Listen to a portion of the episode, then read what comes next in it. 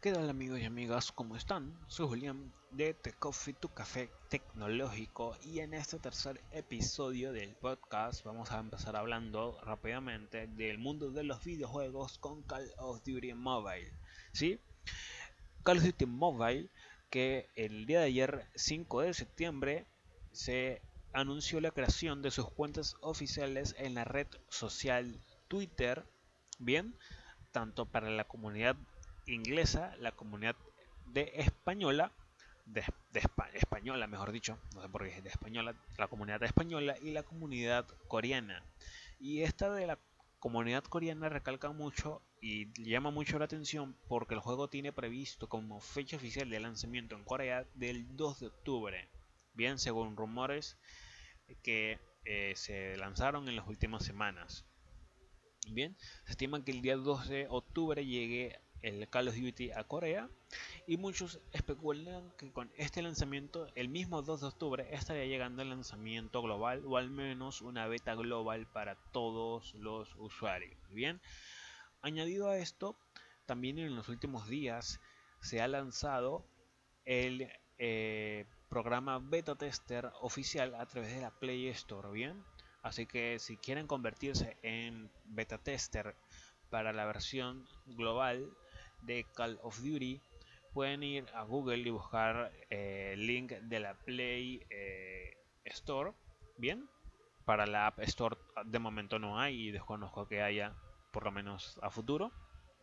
Pueden ir a buscar el link de la Play Store de la beta tester de Call of Duty Mobile. Bien, simplemente tienen que registrarse, eh, perdón, loguearse con su cuenta de Google, registrarse y listo. Simplemente esperar un correo cuando empiecen a mandarlos confirmando que pues ya podremos descargar el juego. Igual nos debería llegar una notificación de la Google Play eh, Store en nuestro dispositivo móvil informándonos que ya podemos descargar el juego. Bien. Em, bien, pasamos de Call of Duty a telefonía móvil. Y es que esta misma semana, el día 3, si no me equivoco, Google ha lanzado las nuevas versiones de su sistema operativo Android, Android 10. Recordemos que a partir de esta versión ya no llevará nomenclatura de postres como lo venían haciendo en versiones anteriores. Bien, Android 10 está disponible a partir del día 1 en los dispositivos Pixel, Nokia, Essential, y alguno otro de Sony. Creo que solamente es un modelo de Sony. Pero bien, ya los dispositivos de Pixel de primera, segunda, tercera generación eh, pueden descargar la actualización oficial a través de su dispositivo móvil.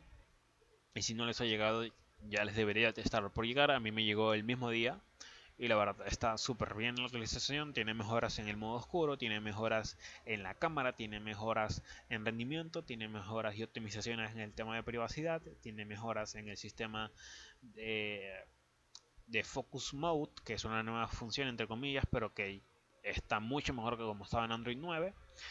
Y bueno, la verdad eh, está bastante bien, está bastante bien la actualización.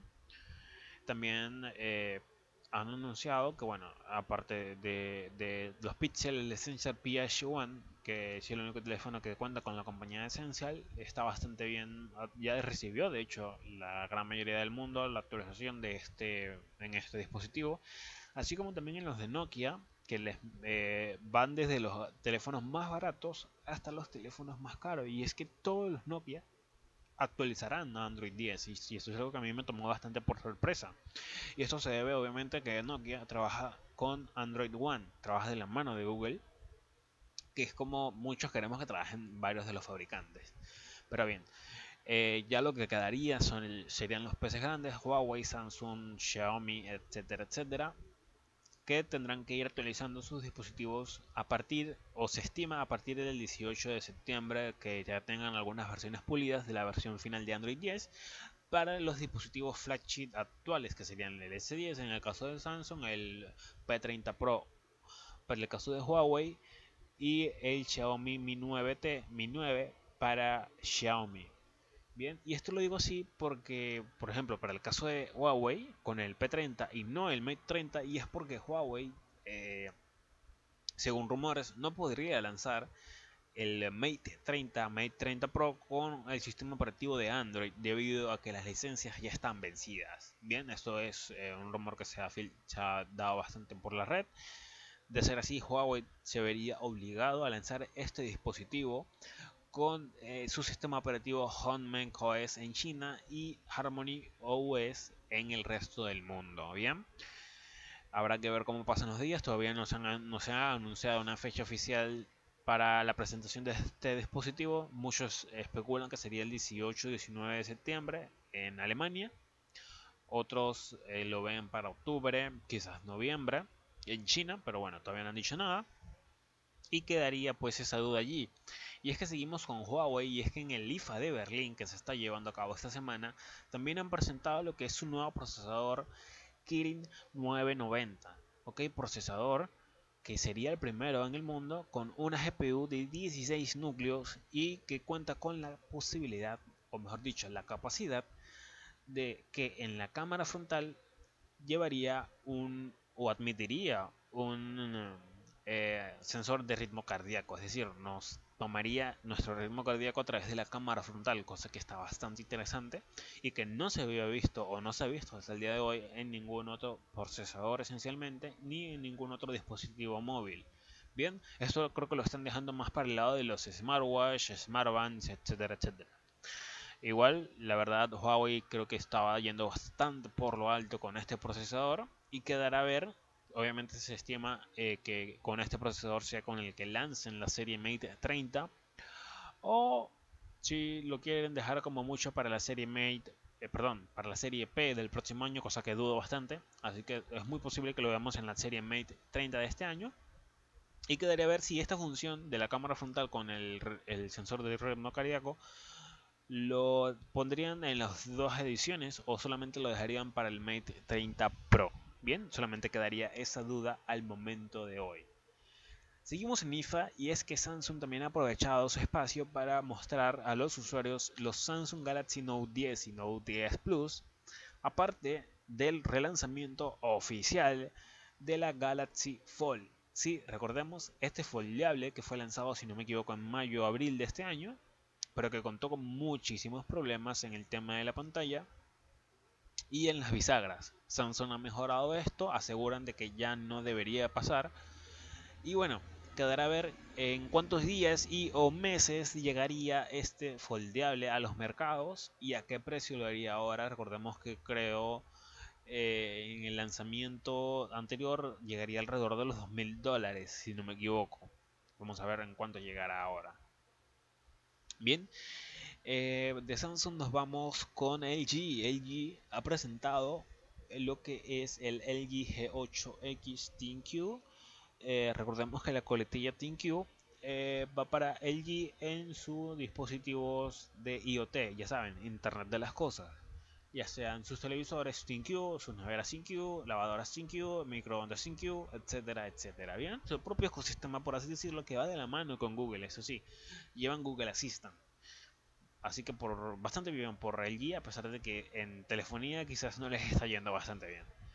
Pero en el tema de televisores sí, es que han montado una espectacular eh, cantidad de pantallas curvas con una vista increíble. La verdad, LG se la ha comido con esa eh, presentación de pantallas curvas que han mostrado. Pueden buscarla en YouTube si quieren que está de una pasada increíble. Bien, eh, volviendo al LG G8 ThinQ, G8X, perdón, tenemos que bueno, es un dispositivo muy parecido a lo que fue el LG V50 el año pasado. Obviamente con el tema de la doble pantalla, eh, perdón, LG aclara, eh, bueno, menciona que podríamos usar este teléfono en modo laptop, ya que cuenta con dos pantallas, entre comillas, uno, la otra pantalla es parte de una funda, si no me equivoco donde en una de las pantallas tendríamos el teclado y en la otra tendríamos la propia pantalla con todo el contenido, ¿bien? O también podríamos ver el contenido en una pantalla y en la otra tendríamos un chat de WhatsApp, etcétera, ¿bien? Eh, mucha gente no le ve futuro a esto, yo la verdad lo veo bastante bien. Es un comienzo y es una nueva en camino para, para allí. Y de LG nos vamos a Apple. Y es que este 10 de septiembre es la presentación oficial mundial de los nuevos iPhone 11. Bien, muchos, muchísimas personas estiman de que van a ser tres, el iPhone 11, iPhone 11 Pro y iPhone 11 Pro Max. Muchos otros dicen que es iPhone 11 y iPhone 11 Pro. Yo la verdad creo que con dos dispositivos estará más que bien. No veo la necesidad de sacar un iPhone 11 Pro Max. Lo veo bastante exagerado ya. Y sobre todo en el tema de los precios. Porque conociendo Apple, muy seguramente el iPhone 11 va a salir de los 1000 dólares, el iPhone 11 Pro de los 1200 y este tercer dispositivo en caso de existir, muy capazmente salga de los 1300 a 1400 dólares, que ya es bastante dinero. Y la verdad no creo que mucha gente esté dispuesta a pagar más allá de los que trabajan en iPod profesional, que hay, bueno, sí les va a venir bastante bien capaz. Pero bueno, quedará a esperar al 10 de septiembre para ver qué terminan presentando los de Cupertino. Este también se estima que en esta presentación veremos nuevo Apple Watch, nueva Mac y bueno, obviamente la presentación final de iOS 13 tanto para eh, iPhones como para el iPad OS y la Mac, que no recuerdo el nombre actualmente, creo que era Catalina. Pero bueno, eh, más allá de eso, solamente queda esperar. Tenemos como time esa presentación, tenemos la presentación de los Mate 30, tenemos la presentación también de Xiaomi que se estima saque otro flagship para finales de año. Quedará a ver qué fecha, pero sería el. Si no es para finales de año, sería para comienzos del próximo, que sería el primer flagship con una cámara de 108 megapíxeles, si no me equivoco. Creo que era el sensor en el que Xiaomi y Samsung estaban trabajando en conjunto. Bien. Así que bastante bien por estas dos compañías. Bueno amigos, esto ha sido todo en este podcast, un poco corto, pero bueno, quería resumirlo ya que quiero traer el de la semana que viene un poco más cargado con la presentación de Apple, lo que se ha terminado de presentar en el IFA de Berlín, eh, posibles especificaciones del Mate 30 y demás, que posibles ya hay, supuestamente hay filtradas, hay de rumores, pero bueno, entonces vemos que por lo general el Huawei está apuntando a un segmento bastante fuerte en la gama alta. Bien, Así que bueno amigos, como les mencioné, esto ha sido todo.